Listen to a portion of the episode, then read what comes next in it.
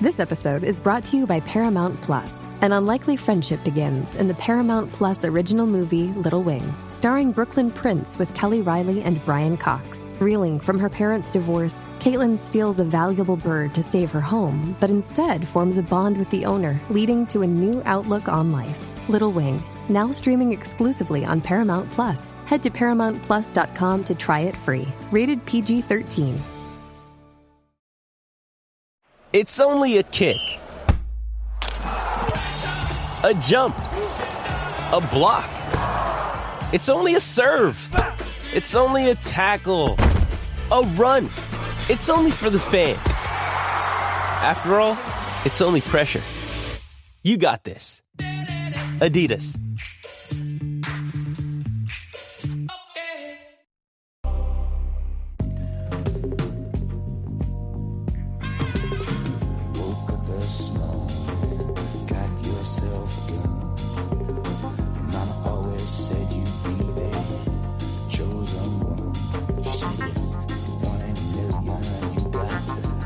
Hola a todos y bienvenidos a Top, el programa de fuera de series en el que hablamos de ficción televisiva en forma de ranking. El tema de hoy son series cortas recientes, pero como veréis a continuación es un epígrafe que ha causado disparidad de criterio entre nosotros. Pero antes de, antes de entrar en eso, procede presentar a quienes vamos a hablar hoy. Yo soy Álvaro Nieva y hoy me acompañan mis dos compañeras de Watchlist, Aloña Fernández Lareche, ¿qué tal? Hola, ¿qué tal? Y Maricho Lazábal, ¿cómo estás? Bien, bien. Vengo a decir que tu definición de recientes es demasiado estricta, pero bueno, es igual, ahora lo comentamos. Sí, porque para empezar, bueno, vamos a comentarle a, a nuestros oyentes cómo hemos decidido hacer esto. A mí yo, yo pensé, dije, bueno, un, un tema chulo para los top pueden ser series cortas recientes que como una recomendación que a la gente siempre le suele gustar para ver con qué se ponen ahora que viene el veranito y tal. Se lo comenté a Maricho y me dijo, ay, sí, yo también lo tenía en mente. Lo que no sabíamos era que recientes es una palabra, bueno, un poco ambigua y que en mi mente significaba pues los últimos meses, último año, últimos dos años. En la mente Marichu, reciente pueden ser los últimos 10 años, ¿verdad? De hecho, lo mío era mucho más abstracto, era de 5 a 10 años, pero sin mirar mucho la fecha. Si son 12 no pasa nada. Y luego veo que sea, por ti Álvaro... reciente sería de Pacific o Hermanos de Sangre. Sí. Entonces, bueno, hemos intentado un poco mm, afinar un poco el criterio para no volvernos locos y lo hemos cerrado como a un espacio de los últimos dos, tres años y, y luego series cortas también es algo ambiguo. Para mí, yo lo que he intentado en esta serie era evitar eh, títulos que todos tenemos en mente o que hemos comentado muchas veces o que por lo menos yo siento que he recomendado mucho en podcast anteriores. Entonces, por ejemplo, no quería recomendar Made of Town porque entiendo que la mayoría de nuestros oyentes ya la conocen y ya les hemos dado suficientemente la brasa con, con Made of Town o Bruja Escarlata y Visión, que por ejemplo también era otra serie reciente corta que me venía a la mente. Entonces he ido- echando muchas para atrás eh, por esa razón, pero, pero bueno, contadme vosotras cómo ha sido, Marichu, cómo ha sido tu, tu forma de hacer el ranking. Pues Tu eh, propio. no ha habido mucho criterio, pero de hecho tengo 11 series que ahora tengo que eliminar 4 en lo que vayamos grabando, que lo sepáis, o sea, ya empiezo así. Em, pero sí que he cogido, o sea, sí que, por ejemplo, eh, las dos series que has mencionado no las he puesto pensando que las pondrías tú. Entonces, luego igual nos salen Pues no unos tan tops, previsible, ¿vale? luego igual nos salen unos tops muy extraños, porque claro, si yo ya he descartado cosas pensando, va, estarán seguro, ya os digo que como bolas extras eh, podéis poner estas dos mismas que hemos dicho, eh, porque creo que las dos habría que verlas, pero efectivamente son series que ya conoce todo el mundo. Así que el- la única condición que me he puesto es que no salieran siete de True Crime. Porque me he puesto a listar y era como, vale, ya es 25 de gente que muere en la primera escena. Eh, ¿Ahora qué hacemos? Entonces, he descartado algunas de las True Crimes y ya con la condición esa de que tuviera tres años, a mí ya me ha venido el estrés. Así que no me han salido, pues eso, al final me han salido 11 de las que descartaré cuatro mientras grabemos. ¿Y tú, Aloña, cuál ha sido tu, tu proceso? Bueno, mi proceso, aparte de ceñirme a todas las reglas que, que nos has dado, eh, yo he estado eh, pues un poco bicheando. Comentábamos antes, Marichu y, yo, que hemos echado de menos esa agenda en la que este año sí estamos apuntando todo lo que vemos y que nos habría venido muy bien el tenerla en años anteriores para echar la vista atrás. Pero bueno, hemos estado revisando. Marichu eh, tiene su agenda. hemos Lo que estado no veis en revisando- vídeo la podéis ver. Sí, yo también tengo aquí Super cookie. Hemos estado revisando eh, pues, pues lo típico de miniseries 2018-2019, pero claro, luego cuando ha llegado la premisa de que sean que no conozca a la gente, que por otra parte me parece una premisa muy lógica, porque para hablar de series que ya hemos hablado, pues no estaríamos aquí. Entonces he tenido que echar un poco la vista atrás y ya directamente me he metido al chocho, con perdón, de eh, meterte en cada catálogo y decir, bueno, pues vete pasando y a ver. Y oye, pues ha funcionado mejor de lo que yo pensaba y el resultado es eh, series que no vi cuando se estrenaron, pero que las disfruté mucho mm, cuando las vi. Disfruté mucho más de lo que esperaba, ¿no? Y además, eh, a excepción de un par de. Un par, un par, sí, creo que es un par. A excepción de un par de ellas, eh, son todas británicas, con lo cual, pues me ha quedado algo como muy, como muy cookie, ¿no? Así que bueno, eh, eso, sobre todo que quizá en, en su primer momento no me llamaron mucho la atención, pero que luego me, me gustaron, que quizá no serían nuestras prioridades en esos años, porque habría pues series mucho más conocidas, como ya hemos comentado, pero que bueno, pues, pues ahí, ahí están. Pues muy bien, así explicada nuestras razones para hacer esta lista, vamos a abrir ya fuego. Marichu, tira tú con tu número 7, la que has puesto la más baja en tu, en tu posición, pero no significa necesariamente que sea la peor. ¿Cuál es? No, de hecho ha salido la más baja ahora en el descarte que he hecho a todo correr. eh, o sea que luego os, os- soltaré las otras cuatro que han quedado en bolas extras. Eh, mi séptima es Mrs. América. Es una de esas series que es bastante conocida, que está protagonizada por Kate Blanchett, pero que sin embargo me parece que nos hemos olvidado de ella muy pronto. En su momento yo creo que se vio, pero ha desaparecido del imaginario de todo el mundo. Es Kate Blanchett haciendo de feminista, mujer que entiende eh, que en el feminismo hay un hueco para que la mujer pueda ejercer la política en el Partido Republicano en pues alrededor de los años 70 sería.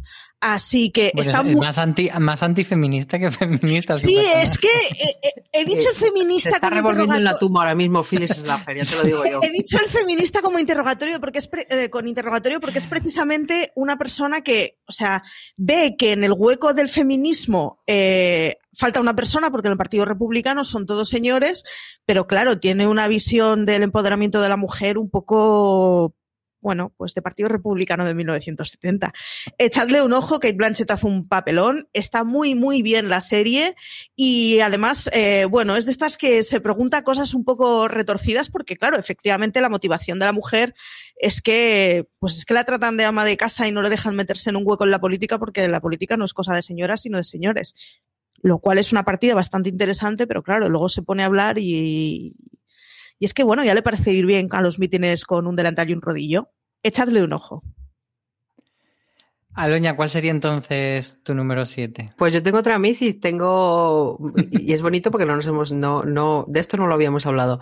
Tengo a Mrs. Wilson, que es la, la miniserie que hizo Ruth Wilson sobre las memorias de, de su abuela y el momento en el que su abuela pues descubrió que, que su marido llevaba una doble vida. El, el señor trabajaba como, como agente del MI o 5 o 6, ahora mismo me bailan los números. Y bueno, pues eh, llevaba una doble vida hasta tal punto que un día abrió la puerta y se encontró a una señora que decía que era su esposa. Entonces, claro, ahí había muchas esposas para, para un solo hombre, ¿no? No es un serión, pero, pero es, eh, es muy mona, está, está ambientada en los años 60, eh, tiene el, la cosa esa de, ver a una mujer investigando la doble vida de su marido en esa época. Y pues bueno, pues tiene tres actrices británicas que a mí me gustan mucho, que son además de, de Ruth Wilson, eh, Kelly House, que, que bueno, que la conocemos todos ya porque la hemos visto en tropecientos mil sitios, la madre de los Durrell, y Fiona Shaw, que pues entre, entre, entre otros lugares pues también la hemos disfrutado en ay, esa serie que ahora mismo no me va a salir. En, en Killing Eve. Gracias. Son las preguntas del trivial de, de los podcasts de fuera de series. Pues yo la verdad que es una serie esta Mrs. Wilson que tenía bastante ganas de ver y, y como tú decías que no que la, la, cogiste tarde, yo todavía la tengo ahí en el tintero y, y me la has recordado. Está para, en Amazon para, para, aquellos que, Ah, hay que buscar, ¿eh? porque en Amazon ya sabemos que tiene estas trampas, pero, pero está en Amazon, prometido. Que sepáis que yo tenía Mrs. Wilson y la he tachado y la he cambiado por otra. Para que no nos repitamos.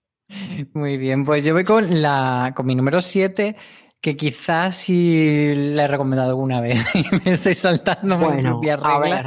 Pero es una de las grandes de 2021, es It's a Sin, esa serie británica que aquí nos llegó en HBO España, aunque sea original del canal Channel 4 y que está creada por Russell T. Davis, que es el creador, entre otras cosas, pues de Torchwood y de la nueva etapa de Doctor Who. Y, bueno, pues lo que cuenta esta serie es el, el auge de la crisis del, del SIDA en el Londres de los años 80 y tiene dos cosas bastante interesantes. Una es que cambiamos eh, este tipo de historias que normalmente siempre la hemos visto eh, ambientada en Nueva York, de repente la vemos en Londres, que ya es como algo diferente. Pero por otro lado, a nivel de tono está muy bien conseguida porque mm, nos presenta una serie de personajes, todos ellos adorables, encantadores. Es muy bonita de ver, es muy adorable y, y te hace sentir, mm, pues dentro de esa familia de amigos, esa familia encontrada, eh, que conforman los protagonistas para luego darte una serie de mazazos. Eso, eso iba a decir, o sea, estabas Emocionales. como la casa de la pradera y luego resulta que, es- que sufres como, como, como, vamos. Como O sea, agarren un paquete de clines porque van a llorar ustedes. Exacto, es una serie muy, muy triste, pero muy bonita y muy edificante y que yo creo que, que del 2021 va a ser, va a estar en prácticamente todas las listas de lo mejor del año y en la lista que no esté quedará totalmente invalidada. Así que ahí está mi recomendación en el número 7. pasamos al 6, Marichu.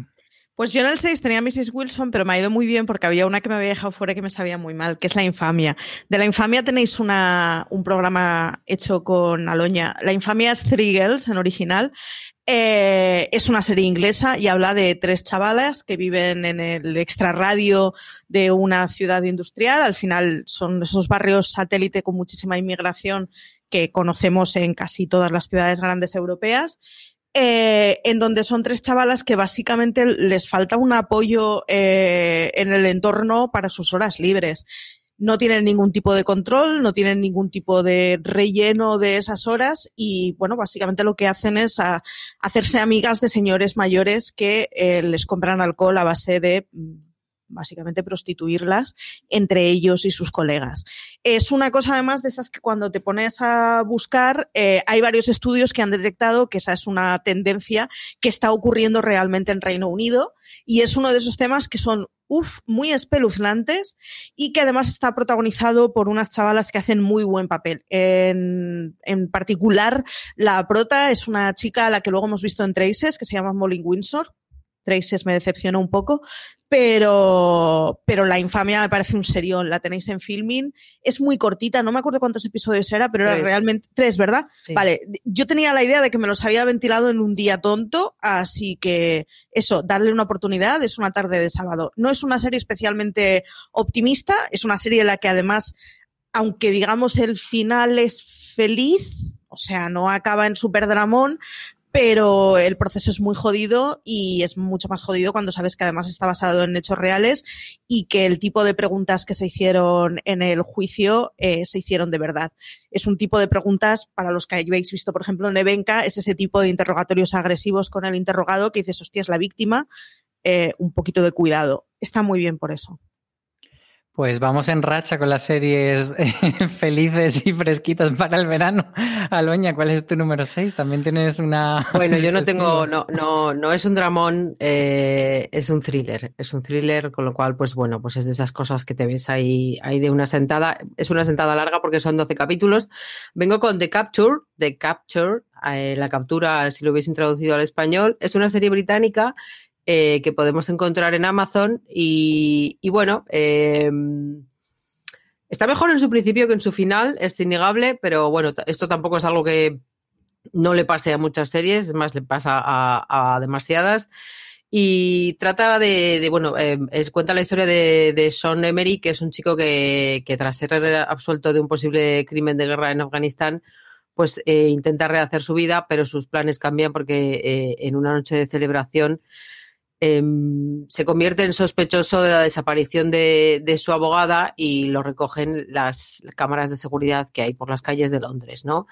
Entonces, pues eh, tendrá que, venir una detective para, aclarar eh, todo este caso. Y, y bueno, es una, es una serie que sobre todo eh, cuenta la historia a través de, o sea, quiere poner en, en- valor o no eh, el poder que tienen esas cámaras, el hecho de, estar tan vigilados. Londres es una de las ciudades del mundo que más cámaras de este tipo tienen y, y bueno, eh, tiene sus trampitas, tienen cosas que parece que lo que no son, son hay aliados inesperados, hay, hay sorpresas conspiranoicas, hay un poco de todo, ¿no? Es un, es un mejunje así loco y, la verdad es que está muy bien. Eh, yo la verdad es que disfruté mucho de, los primeros capítulos. La protagonista es Holiday Granger, a la que hemos visto en, Strike o Cormoran Strike, dependiendo de quien lo, diga.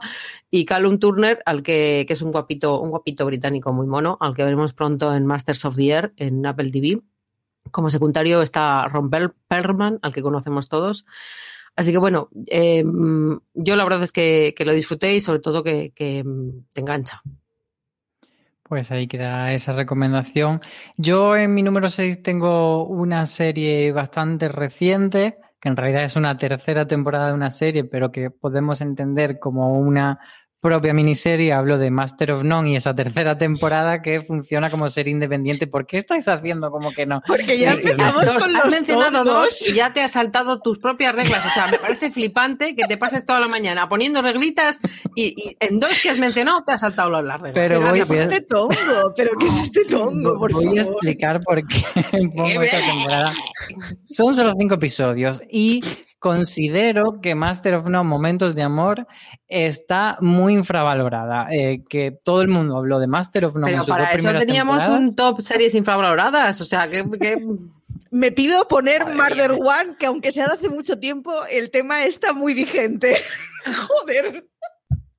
Venga, dale, anda, A dale. ver, vamos con ello. Master of None, eh, pues todos conocemos que la serie de Aziz Ansari sobre deconstruir la comedia romántica tuvo dos temporadas y esta tercera temporada, un poco motivado por mm, una controversia que tuvo a nivel imagen Aziz Ansari, pues se decidió también, o- por razones creativas, poner el foco sobre Denise, que era un personaje secundario que había tenido un, episodio muy importante, que fue el de Acción de Gracias en la segunda temporada, y explorar pues la relación de ella con otra mujer que es Alicia y también se le da a este personaje mucho espacio. Entonces a lo largo de esos cinco episodios se cuentan pues esos momentos de amor es lo que nos dice el subtítulo eh, cómo es una relación más centrada en la época de, que va de los 30 a los 40 porque las dos primeras temporadas de Master of None eran un poco más de los 20 a los 30 y, me parece muy interesante esa exploración que hace de las relaciones y de lo que esperamos de las relaciones, de lo que esperamos de la vida, que luego la vida no nos lo da.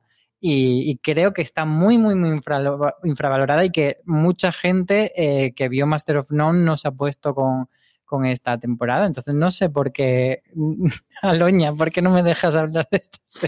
No, no, que como no te voy a dejar si eres tú el que presenta. Tú hablas de que, de que quieras, pero has hecho unas reglas y, y- y has hecho otras cosas. No pasa nada, te vamos a querer igual. Yo soy una de esas personas que vio Master of None y que no se ha acercado todavía a. Es que además es que me da pereza porque el título ya es moñas y. mm, Me pasa lo mismo. De corazón. En fin, Que corazón ni que. Que no, que está muy bien, está súper, súper, súper bien y por favor, Mira, cuanto más me digas, está, está muy bien, menos ganas me voy a tener. todos los oyentes que la han visto y, y- y que les ha encantado, porque si la han visto, le ha encantado, Que nos escriban un mail. pues que nos escriban y, y que os animen a verla. Vamos con el número 5, Marichu. Deciros que el número uno de Álvaro va a ser el último episodio de Los Serrano, porque Ah, como no, concentra no, no, toda la historia en un sueño, se puede considerar miniserie. Bueno, mi número, mi número He de, decir, he de decir que aunque incluyese toda Master of None, seguiría siendo una serie corta, porque son pocos Sí, episodios claro. muy, cortos de duración. Sí, sí. Co- comparado con Neighbors, es una, es una, es una serie corta. Bueno, en fin, mi número 5 es un poco tramposito porque me Ah. quedan dos. Bueno, oye, tengo bola, tengo bola. Yo creo que deberíamos quedan de tener un timbre cada vez que vayamos a decir tramposito que suene el timbre, a ver cuántas veces suena el timbre. un Vale. juego de beber, ¿no? Sí, sí, algo así. Bueno, el caso es que mi número 5 es Belgravia. Es una miniserie, lo que pasa que es una miniserie en la que me quedan dos episodios, pero es que me da igual. Es la miniserie perfecta para aquellos que queréis hacer una entrada en una serie de tacitas, pero os da pereza poneros con series largas. Es una serie de muy pocos episodios, es una adaptación de una novela tenéis un Razones para ver. Es una adaptación de una novela de Julian Fellows que además está editada en castellano, o sea que si queréis le, podéis dar primero a la novela y luego a la serie. La tenéis en Movistar, es una serie victoriana y eso, gente con vestidos chulos y tacitas, porque además tacitas literalmente porque uno de los leitmotivs de la serie es la inclusión del el té de las cinco en, las ceremonias burguesas de Londres. Así que Belgravia, dale una oportunidad. Es una serie muy molona. Las ropas son flipantes y hay una protagonista que se llama Lady María que tiene los bucles más geométricamente perfectos del universo. Y ya solo por eso vale la pena. Pues muy buena recomendación, sin ninguna trampa. La tenéis, por cierto, en Movistar Plus, que ha sido uno de los estrenos importantes de Movistar para esta temporada. Aloña, tu número 5. Eh, mm, si estuviésemos más cerca, Marichu, ahora mismo iba y te abrazaba. Eh, es bonito, porque yo no he puesto Belgravia porque me imaginaba que la pondrías, pero ahora mismo tengo una serie de tacitas, con lo cual, pues ahí estamos. Yo me he quedado con Sanditon, que podemos encontrar en Filming. Y, bueno, eh, igual es menos vistosa o menos lujosa que, que Belgravia. está, está ambientada en, en la costa británica, en un pueblo de pescadores que, bueno, pues se prepara para la construcción de un gran balneario, ¿no? Y, allí se dirige la familia del arquitecto que lo va a construir, pero tiene un accidente con su carro y entonces, pues bueno, eh, a socorrerles acude eh, Charlotte Haywood, que es una joven que tiene poco menos que una docena de hermanos y es una chica pues de origen muy humilde, pues con una vida muy normal en su granja con sus padres. Pero esta buena gente de que va a hacer el balneario pues le dice que se vaya con ellos allí a Sanditon y a conocer pues la, vida de, la clase alta y allí que se va. Y entonces, pues bueno, es muy entretenido el, verla cómo, cómo descubre eh, cómo se vive, cómo vive la alta sociedad, con los intereses que, que les mueven. Em, toda la gente que hay alrededor, tanto de, la señora que parece que, es la que más dinero tiene y, que va a financiar cierta parte del balneario, como de todos aquellos que están a su alrededor y que quieren sacar algo de, de esa amistad, ¿no? Eh, de momento es una serie corta porque solo tiene una temporada, pero la han renovado, con lo cual, pues bueno, eh, si os quedáis con ganas de más, pues podéis, vais a poder seguir viéndola. Eh, es una adaptación de una novela de Jane Austen, la última que no llegó a terminar, y de la adaptación se acaba, se ha encontrado, se ha encargado el creador de el diario de Bridget Jones, Andrew Davis.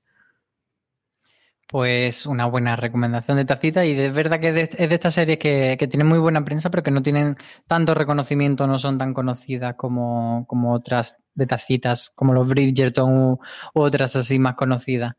Yo me voy con una que ya aquí sí que no me vais a poder poner pega de haber hecho trampas porque es una miniserie de 10 episodios de HBO eh, que se estrenó a principios del año pasado y se llama El Visitante o en su título en inglés The Outsider.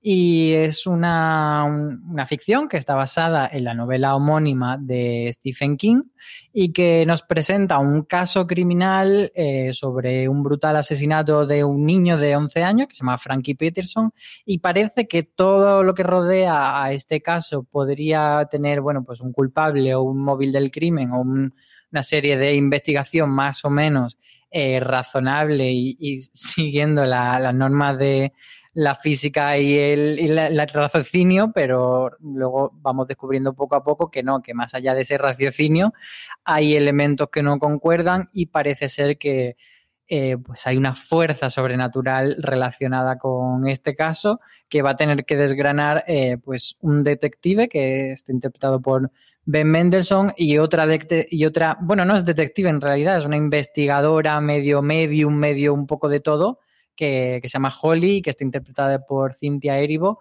eh, y que es la gran revelación de, esa serie y, que, bueno, mucha gente estaba pidiendo que hubiese una segunda temporada con ella investigando otro caso, pero finalmente parece que descartaron, en HBO descartaron esa idea y no se sigue adelante, así que nada, se queda en miniserie y ya os digo, si os gusta mm, pues el rollo medio, no llega a ser terror, pero bueno, un poco del suspense thriller mezclado con elementos sobrenaturales, os gusta Stephen King, pues esta es de las adaptaciones buenas de, de Stephen King y yo creo que merece mucho la pena. No sé si vosotras la visteis. No, yo me lo estaba planteando. Estaba entre esta y de Stand, que tengo, no sé si es que me, son muy parecidas en cartel o qué, pero, pero bueno, tenía curiosidad. Eh, mi pregunta es, eh, ¿da miedito? Does Monday at the office feel like a storm? Not with Microsoft Copilot. That feeling when Copilot gets everyone up to speed instantly? It's sunny again. When Copilot simplifies complex data so your teams can act, that sun's shining on a beach. And when Copilot uncovers hidden insights, you're on that beach with your people and you find buried treasure. That's Microsoft Copilot. Learn more at Microsoft.com/slash AI for all. Mm, no, tiene cosillas no, de miedito, pero no, no, no, todo el rato. Sí, Más que miedito, eh, a mí sobre todo me pareció que es que la tipa incomoda mucho, en el buen sentido. Voy a preguntarte o sea, a ti que conozco, eh, ¿has soñado con ella? ¿Te ha dado pesadillas? No, no, no, no, no, vale, no, por eso digo, en ese sentido nada, pero sí que es verdad que, que, que tiene como un ambiente que mm. resulta incomodito, pero no, no, genera pesadillas. Vale, ok, apunto entonces. Pues ahí queda. Vamos con el número 4, Maricho. Yo me acabo de dar cuenta de que yo lo que he hecho ha sido una serie buena, una serie mala. O sea, una serie alegre, una serie triste. Y a ver, que... pero no mala de mala calidad. No, no, no, no, no. Has metido no, qué tristeza no, nos trae las, ahora. Las siete que he cogido son exquisitas. Pero la triste que cojo es 22 de julio. 22 de julio es una Joder. serie que tenéis, es que claro, es que es, es muy dura. es una serie que tenéis en Filming eh, que va sobre los atentados de 2011 de Utoya, en Noruega. Mm, igual si os digo eso no os acordáis, pero si os hablo del atentado, si es que fue básicamente un extremista cristiano que se metió en una isla en la que estaban haciendo un grupo de, de formación de chavales con, pues, pues alrededor de temas, ahora no me acuerdo si era una, alrededor de temas cristianos o era alrededor de temas políticos, pero era el rollo de un grupo de chavales jóvenes que estaban haciendo algo de activismo joven y básicamente se metió un pirado armado hasta los dientes y se dedicó a exterminar a todos los chavales que tenía delante. Es un atentado real. Eh, el o sea, la serie es ficción, no es un documental, pero sí que está muy ligada a los hechos reales. No es inspirada, sino que está muy, muy basada. Eh, es, es terrible, o sea, el primer episodio es terrible y te deja machacadísimo. Pero es una serie muy buena para explicar el propio atentado y sobre todo para explicar toda esa gente que empieza a trabajar una vez han ocurrido las cosas. Y es toda esa gente de la que nos olvidamos cuando ocurren unas, una de estas cosas, ¿no? Y son, pues, pues alguien tuvo que identificar esos cuerpos, pero hubo un cuerpo sanitario que tuvo que, que trabajar un montón de tiempo, etcétera. Y es eh, un argumentario a favor del estado de bienestar increíble y de los servicios públicos increíble. Y eso no tiene que ver mucho con el atentado y sí con, con, el aire que han decidido darle a la serie. Así que es durilla, son, si no me acuerdo mal, eran cuatro episodios, pero es muy entretenida dentro de la dureza que tiene y está muy, muy, muy bien hecha. La tenéis en Filming, por cierto. Pues pasamos a tu siguiente propuesta, Loña. Esto es precioso porque si nos lo hubiésemos propuesto no nos habría salido. Yo también tengo una serie noruega pero en este Pero no caso, es la misma. no, no es la misma y podríamos decir, con todo el respeto, que es un poquito más alegre o por lo menos más... eh, Hombre, sí, sí, más seguro. es- menos ya era difícil, también es verdad.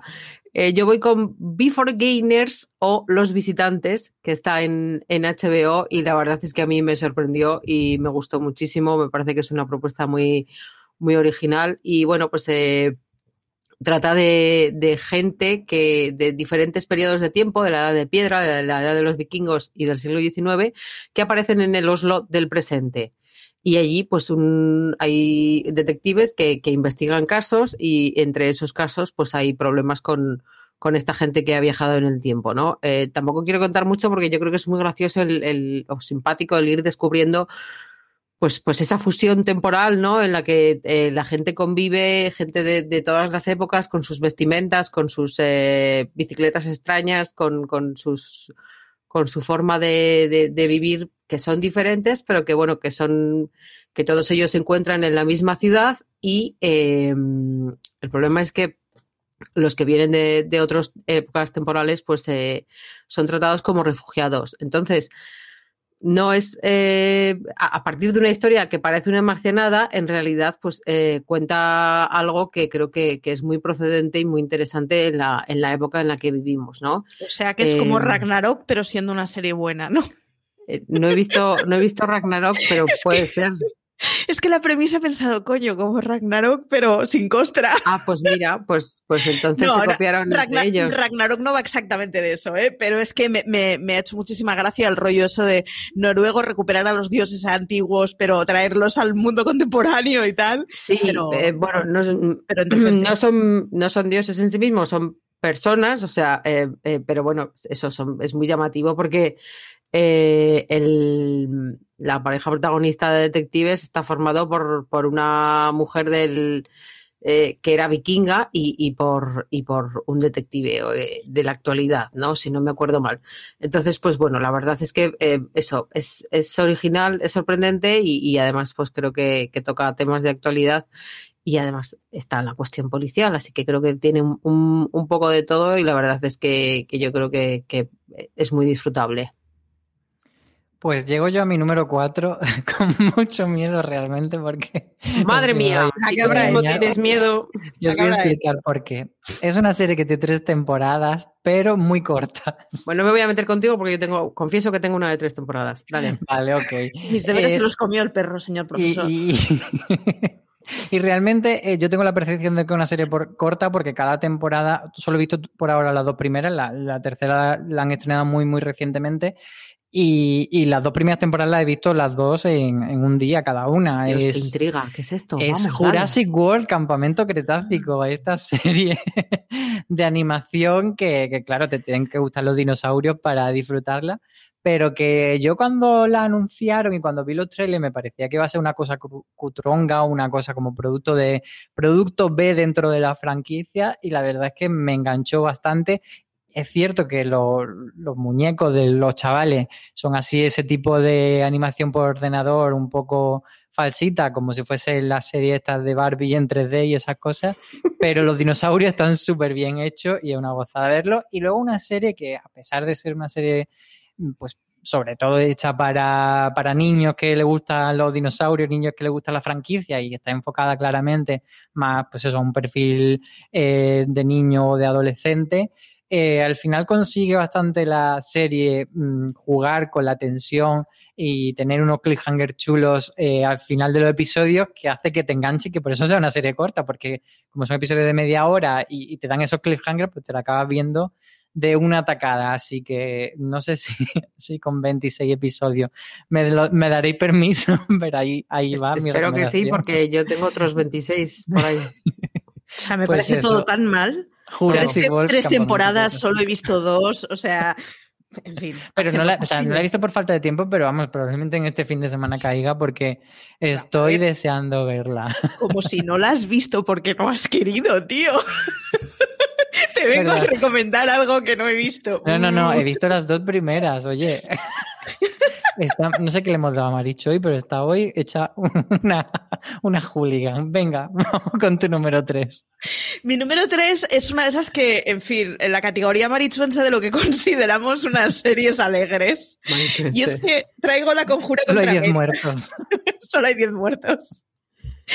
Eh, la conjura contra América. La conjura contra América es una serie que Sería alegre, has dicho. Estaba viendo a ¿Has dicho sería alegre? Joder, pues la estética, yo no la he visto, pero la estética no lo parece, ¿eh? No es por nada.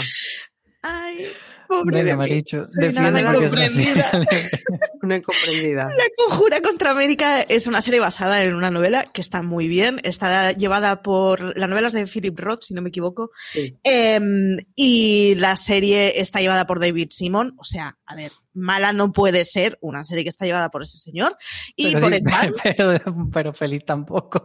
Feliz tampoco, ¿no? Correcto. Pero no es, o sea, pero no, no, vale, no es feliz, no, en eso estamos de acuerdo. Pero no es eh, machacona destrozavidas con violencia explícita y asesinos en serie, Ah, digamos. bueno, haber empezado por ahí. Es que claro, para mí todo lo que no entre en eso ya no está mal. Eh, el caso es que la conjura contra América es verdad que no es muy optimista porque nos pone en un universo alternativo en el que en Estados Unidos hubiera eh, ganado un candidato pro-nazi y por lo tanto en la Segunda Guerra Mundial Estados Unidos hubiera estado del lado de los alemanes. Eh, y esto te lo hablan además desde la visión de una familia judía que vive en Estados Unidos. No, no es fácil de ver, no es súper optimista, pero no son asesinos en serie, por lo menos. A ver, es una concesión que hago. Yo creo que estamos en psicólogo todos, ¿eh? O sea, creo que este, nuestro nivel de preferencias eh, vitales y de, y de justificaciones ya está en un punto o sea, a mí me apetece verla, tengo ganas de verla, la tengo pendiente a tope con David Simon, pero de verdad hay pocas premisas mm, menos apetecibles que esa. Es muy, muy buena. Además, es muy incómoda porque explica muy bien cómo en una situación aparentemente normalizada, de golpe, parte de la comunidad deja de estar bien vista por, por una cosa tan irrelevante para el resto de la gente como las creencias religiosas. Y está muy bien cómo se explica esa, ese pasar a estar en una situación muy incómoda en donde los demás me miran, no entiendo por qué, y el cuerpo me pide juntarme solo con los míos porque es que los que no son como yo me lo están poniendo muy difícil. Eh, está muy bien, la tenéis en HBO, son, ahora no me acuerdo cuántos episodios eran, pero es una miniserie, no hay segundas temporadas. Y, eso, está muy, muy, muy bien llevada. David Simon, muy bien construida, no se le ven las costuras. Y además está basada en una novela que podéis ver, o sea, que podéis leer sin problema cuando acabéis de ver la serie. Pues apuntamos para hacer un top de series felices como La Conjura contra América o El cuento de la criada para otro día. Mientras tanto, Aloña, ¿cuál es tu medalla de bronce, tu puesto número 3? Yo traigo otro thriller eh, porque, bueno, desde aquí quiero dar las gracias a nuestro compañero Luis Aceituno, que fue el, que me la recomendó. Eh, se trata de Informer, que es una serie británica y, bueno, em, la premisa tampoco es em, una locura, pero es que em, yo creo que, está muy bien hecha y muy bien contada. Son seis capítulos y trata de, de Raza, que es un chico que de segunda generación de origen eh, británico y, pakistaní, que tras un día de una noche de fiesta, pues es eh, em, encarcelado y para que salga de, la cárcel limpio, sin, tener antecedentes, pues eh, la unidad especial de contraterrorismo le ofrece convertirse en, en una especie de informador, ¿no? Y bueno, pues eh, al principio no lo tiene muy claro y cuando acepta porque no le queda otra, pues eh, se adentra en, un universo oscuro y, la verdad es que inesperado para, para, la vida que lleva él, que era una vida muy normal, ¿no? Era una vida, una vida normal en una familia normal, más allá de que, de que son inmigrantes y de que, de que son de, de otra raza. Eh, a mí me sorprendió, me ha gustado mucho, eh, es, rápida, son seis episodios, está, está ambientada en Londres, no en un Londres que conocemos, eh, ahora no recuerdo el nombre del barrio, pero la verdad es que es, un barrio bonito y, bueno, muy... Que, viene muy bien a la hora de, ambientar la historia que, está contando, ¿no? Y los capítulos, ya para, para cerrar, eh, comienzan con un comentando algo que no se resuelve, todos los capítulos comienzan contando algo que no se resuelve hasta el último. Entonces, pues bueno, pues tiene ahí esa, esa forma de, engancharte porque quieres saber por qué pasó lo que pasó y, quién lo hizo, ¿no? Así que bueno, eh, yo eh, la he disfrutado mucho, la podemos encontrar en, en Filming, así que bueno, ahí queda, Informer. Pues muy buena recomendación. Vamos con mi número 3. Es una serie que está renovada por una segunda temporada, pero que de momento solo hay una primera temporada de 10 episodios. Entonces, yo entiendo que todavía se considera una serie. Ahora te estás justificando en todo. Te sientes mal, ¿eh? Me siento muy mal. Dale, luego decís que soy un hooligan, pero es que, claro, o sea. Pero merece mucho la pena y yo sé que a Loña le gustó mucho esta serie, así que me voy a ganar su cariño. Está ganando, está ah, comprando es The Wilds, The Wilds. Hombre, a tope, a tope con The Wilds. Es una serie un poco chuminosa realmente, no lo vamos a negar, eh, que, estrenó hace hace unos meses Amazon, pues Chuminosa es que eh, es una serie que no podemos considerar, pues eso, mm, la quinta venida del genio creativo, no es una serie eh, que, diríamos que pondríamos en una categoría de las mejores series del año, de la de las mejores series de la década, pero sí de una serie, de ese tipo de series que disfrutamos mucho viéndola y que nos pica la curiosidad. Y era una serie que partía eh, con un hándicap que era demostrarnos que no era la nueva perdido, luego consiguió mm, demostrar lo que no lo era y luego demostrar que incluso podría ser la nueva perdidos adaptándose a los tiempos y casi mejor. no sé si, Sí, me ha gustado si eso. está bien dicho esto. Eh, básicamente, The Wilds es la historia de un grupo de chicas ado- adolescentes, son todo, todo chicas, y por una razón que luego iremos descubriendo, eh, que tienen un accidente aéreo, como pasaba en Perdido, y se quedan varadas en una isla. Pero mm, parece que ese accidente no ha sido algo tan accidental, digamos. Entonces, todo eso eh, da lugar a una serie de misterios y a la par que vamos develando el misterio central de la temporada, pues vamos viendo también un poco quiénes son esas chicas las vamos conociendo poco a poco. Digamos que en el primer episodio todas nos caen un poco mal y todas parecen un poco cliché, pero les vas cogiendo el, el gusto y el cariño con el paso de los episodios y la trama. Insisto en que no es especialmente fina ni especialmente serie de calidad, pero es suficientemente enganchona como para que merezca la pena. Así que, y creo que es sobre todo un visionado, y esta es una de las razones por las que la he incluido, muy bueno para, para el verano, porque es una serie ligerita y, y Y, dentro de y es toda una esta- serie con playa, que si te quedas sin playa, pues ahí También. tienes playa, claro. Sí, otra cosa no, pero playa tienen. Tienen playa, eso sí, eh, lo que no tienen es muchas veces el protector solar que se acaban pelando en la frente, la pobre tica. Pero bueno, me parecía, y sobre todo viendo lo- las cosas densas, densas que, que están cayendo, no te puede ser como, como esa, esa serie un poco más ligera. Eh, Aloña, tú la viste y de hecho tú fuiste Sí. la primera en verla casi del mundo y la Sí. primera en.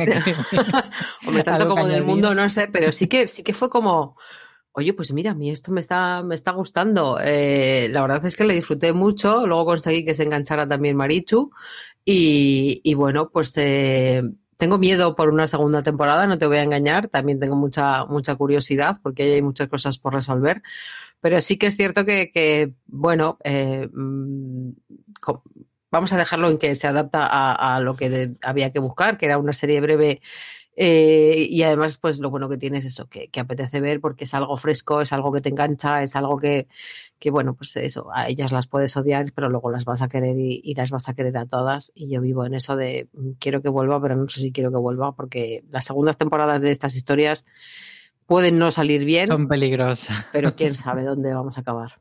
Para mí se convirtió en la sustituta perfecta de Pequeñas Mentirosas, salvándole muchas distancias.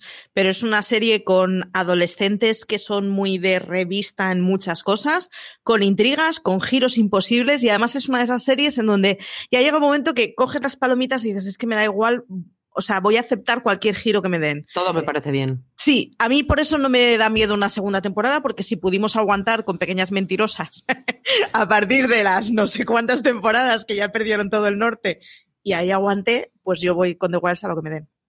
Pero decir que esta pierde mucho menos el norte. Porque, Hombre, claro, a ver, es que la claro. referencia de pequeñas mentirosas echa muchísimo a la gente para atrás y no llega a esa no cota de entiendo, locura. no se entiendo, en serio. No, no llega a esa cota de locura, ni a esa cota de trampa, ni a esa cota de.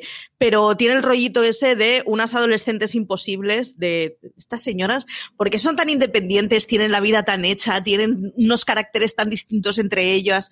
Mola mucho.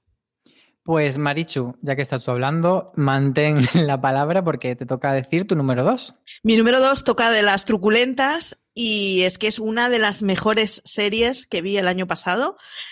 No sé dónde estaba en mi top de series del año, pero espero que estuviera muy arriba. Y es que hablo de Des. Des es una serie muy, muy, muy buena que tenéis en Start Play, protagonizada por David Tennant y Daniel Mais. David Tennant no necesita presentación y Daniel Mais es ese señor al que vimos en la segunda temporada, si no me equivoco, de Line of Duty, que es un actorazo del copón. Y los dos se comen los papeles. David Tennant hace de asesino en serie que decide que le atrapen, un poco al rollo Kemper, ese rollo de me ofrezco voluntario para que me atrapen y os voy a dejar miguitas. Y da un mal rollo de narices. O sea, está muy bien construida. Tanto el eh, David Tennant hace de asesino y Daniel Mais hace de policía.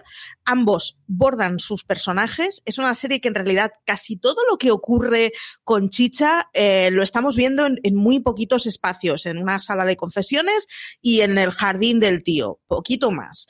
Y sin embargo, funciona muy bien, atrapa completamente y es una de series de crímenes que, o sea, los que os gustan las series de crímenes tenéis que verla, la tenéis en Star Play y yo recuerdo, o sea, que fue de esas series que devoré y que no he vuelto a ver porque no he tenido tiempo, pero me acuerdo de ella muchas veces y alguna noche de insomnio será de las que vuelvo a ver, segurísimo en no mucho tiempo.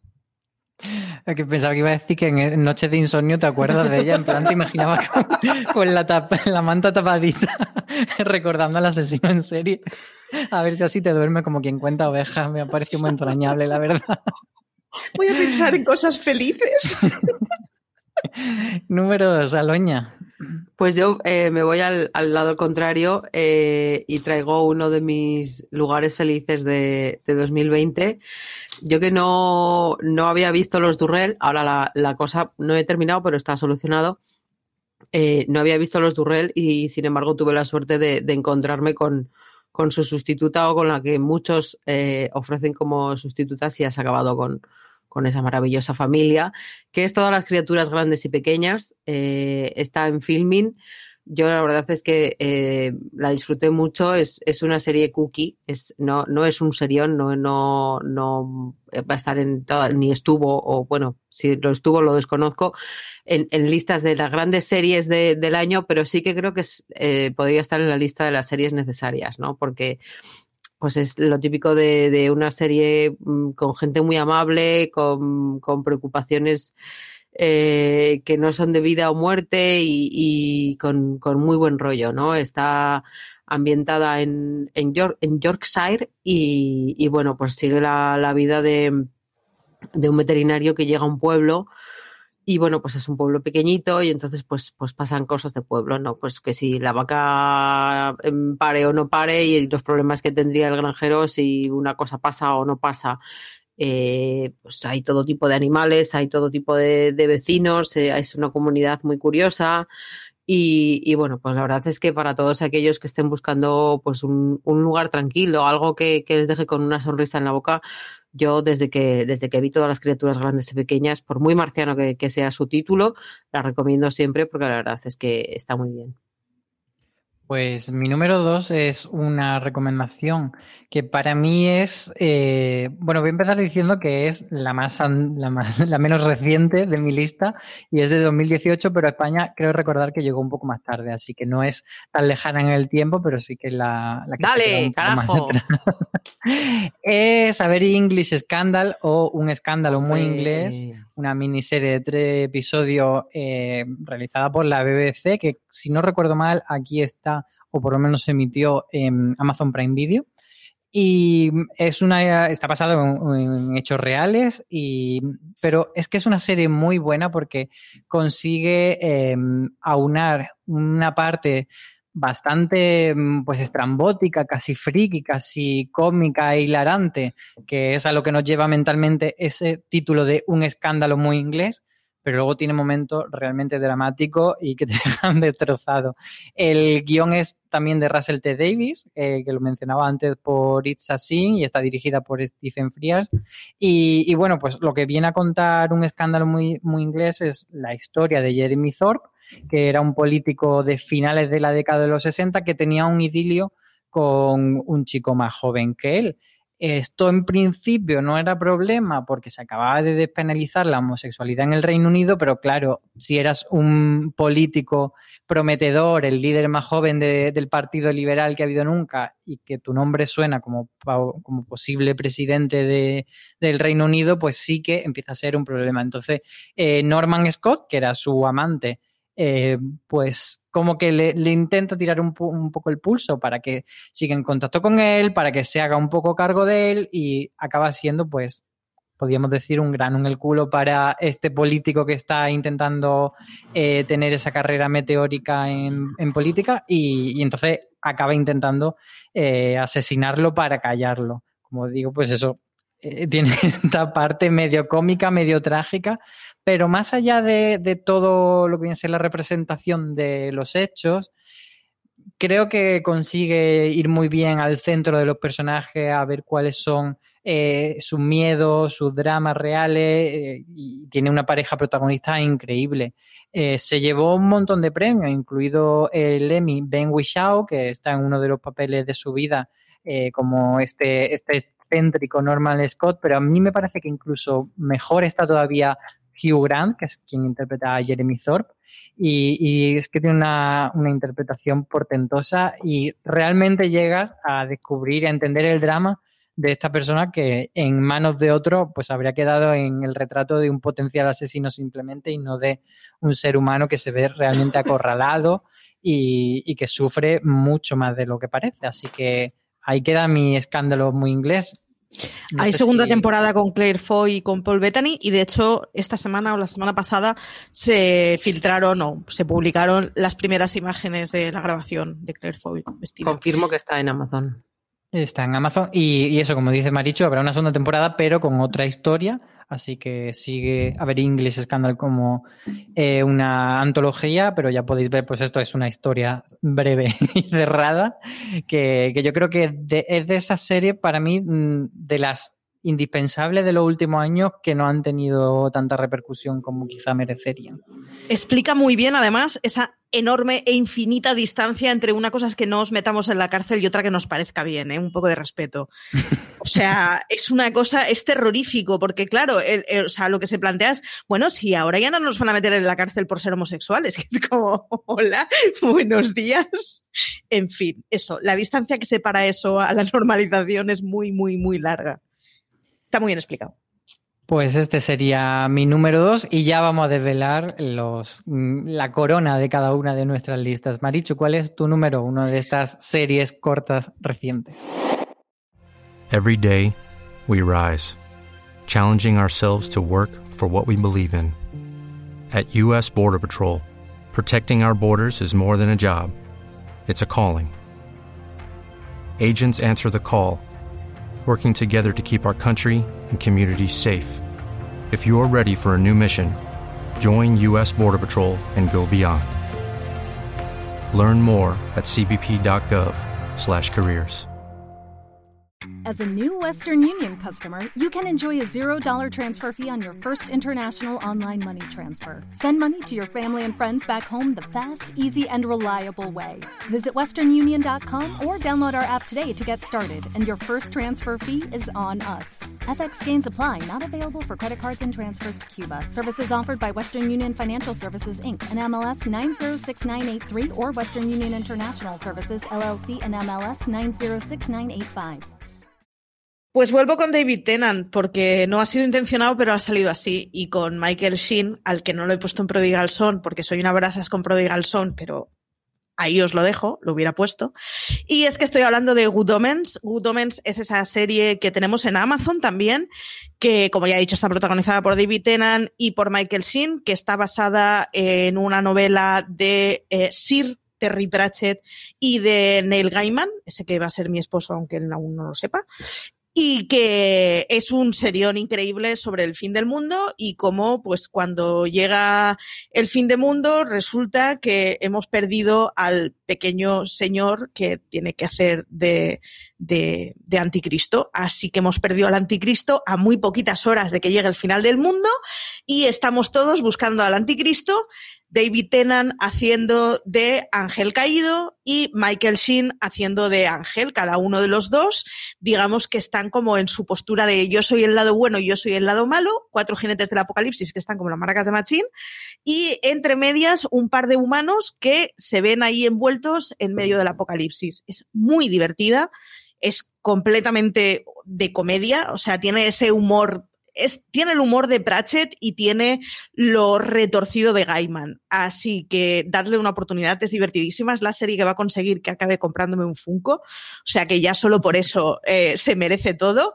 Y, y, es una maravilla en donde los protas están, o sea, increíbles. Es imposible eh, no ver la serie y desear que David Tennant y Shin sean eh, Pepa y Abelino para el resto de la, de la humanidad y para toda la eternidad. Necesito que estas dos señores estén casados, vivan en una casa, tengan jardincito y rieguen mucho las plantas. Es preciosa. Yo confieso que no fui capaz de entrar en, el humor de esta serie, pero no quiero avivar más el fuego de nuestra discordia, así que pasamos al número uno de Aloña. Eh, yo vengo con tres temporadas y 26 episodios, pero como alguien ya lo ha hecho, no me voy a sentir nada culpable. Son episodios de media hora y, y, la verdad es que yo me puse a ver qué tal y acabé enganchadísimas y enganchadísima y bueno, su pareja protagonista quiero que sean mis nuevas mejores amigas y, las amo. Se trata de Vida, que es una serie de Start Play que, bueno, pues cuenta la historia de dos hermanas eh, de origen mexicano-estadounidense y que, que, bueno, son muy diferentes, eh, viven en, separadas, llevan tiempo sin verse y de repente tienen que, que, reencontrarse en Los Ángeles porque su madre ha fallecido. Y bueno, pues... Eh, las circunstancias les obligan a, quedarse allí, a quedarse en, la casa de su madre, que, que estaba encima de, del bar que regentaba.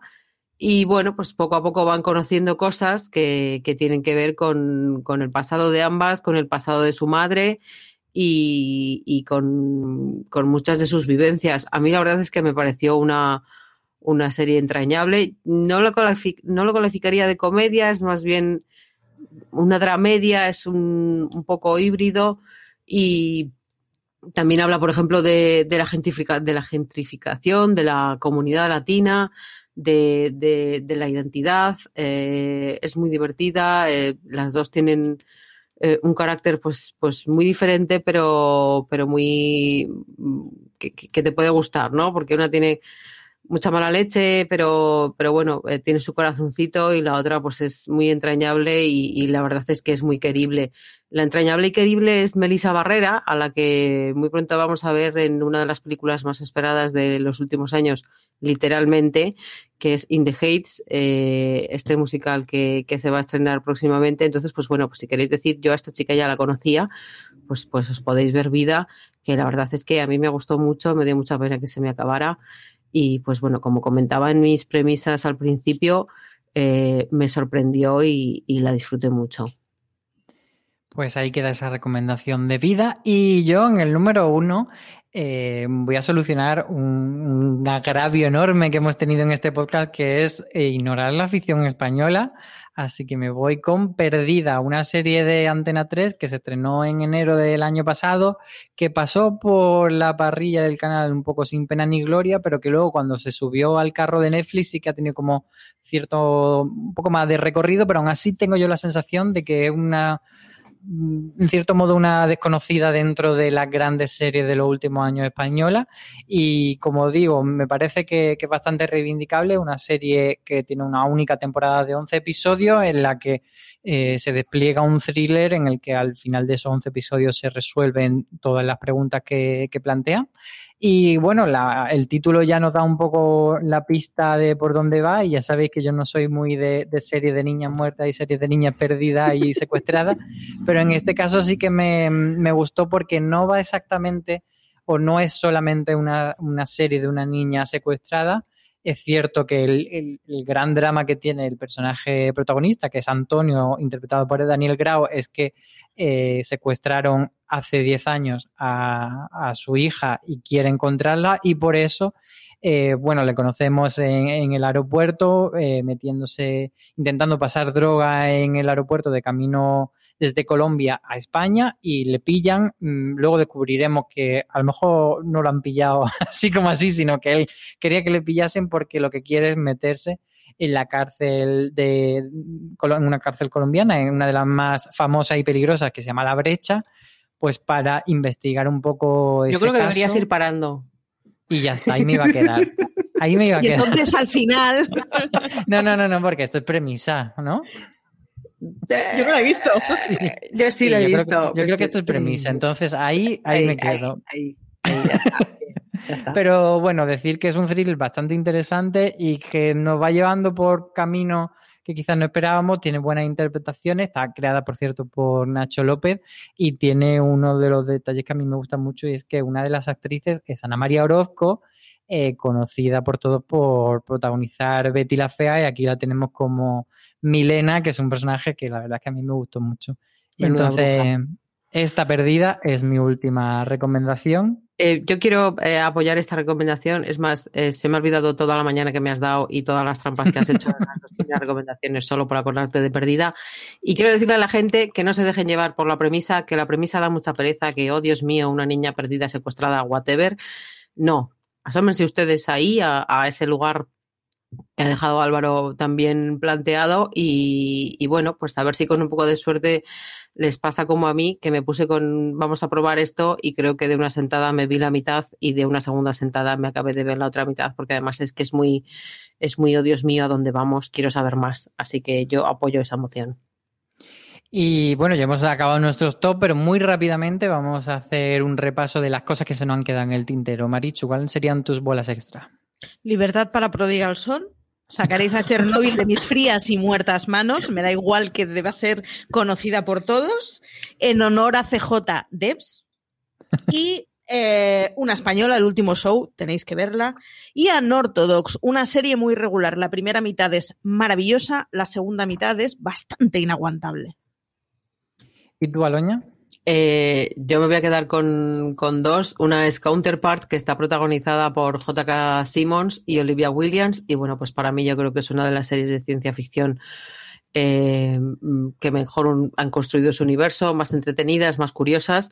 Así que yo animo a todo el mundo porque la verdad es que es, vas a descubrir algo, algo muy interesante y muy chulo. Y por otro lado, que ya le he mencionado antes por una de las protagonistas, Cormoran Strike, que bueno, a JK Rowling no la queremos nada, pero la serie que ha resultado de, de sus libros de detectives a mí me gusta mucho, está en HBO y bueno, pues va de, de un detective un poco pasado de la vida de, en, en, Londres y una chica, su secretaria, que trabaja para él y pues juntos eh, trabajan en varios casos de, de la ciudad. Pues yo, si perdida me ha congraciado con Aloña, la que me iba a enemistar era esta que he dejado fuera, que es de Undoing, que es una serie. ¡No! Eh, que, que, es una serie bueno, corta, voy, evidentemente, venga. y creo eh, que me ha dejado bastante buen recuerdo porque yo no la vi pensando que era una serie buena, sino pensando que era una serie entretenida, pero que no iba a ser la gran serie de HBO. Entonces, si tienes esto en mente, yo creo que The Undoing puede ser una serie muy disfrutable. Esta noche, Aloña clavando agujitas en no, un no, de no, no, es más, no, voy a hacer un crochet. Eh, si tienes en mente que no es una serie buena, te va a gustar más todo y entonces ese va a ser mi leitmotiv a partir de ahora. Y luego de, series que eran cortas y buenas, pero que me ha parecido que eran a lo mejor elecciones un poco más evidentes, dejado fuera pues Mare of Town, Podría Destruirte, Bruja Escala Televisión, Veneno, Ar de Madrid o Amor y Anarquía, que fueron algunas que fui esbozando en mi lista y luego las fui tachando. Así que ahí quedaría la cosa. Nada más, eh, muchas gracias Marichu por acompañarme. Muchas gracias, señor Tramposo. Que sepas que en mi casa, eh, Niña Muerta ya es, eh, es canon completamente. Es una categoría de series por sí misma ya. Pues habrá que hacer en algún momento un top de niñas muertas. Aloña Fernández Larreche, muchas gracias a ti también. A ti por estropearlo todo, en, o sea, subir a arribísima y bajar a bajísimo en un minuto. Un placer. Y, muchas gracias a todos nuestros oyentes por llegar hasta aquí. Recordad que podéis seguir escuchando un montón de programas, que todas las semanas tenemos eh, cinco episodios de distintos formatos en nuestra cadena de podcast y que tenéis en fuera de serie.com un montón de críticas, de noticias y de artículos para que sigáis acercando al mundo de la serie. Dejadnos vuestros comentarios, como siempre os decimos, ya sea en las aplicaciones en las que os dejan, que no todas lo hacen de vuestro de podcasting, o si no, a través de las redes sociales, por supuesto, arroba de fuera de serie en todos sitios. Y nada más, como siempre decimos, tened muchísimo cuidado fuera.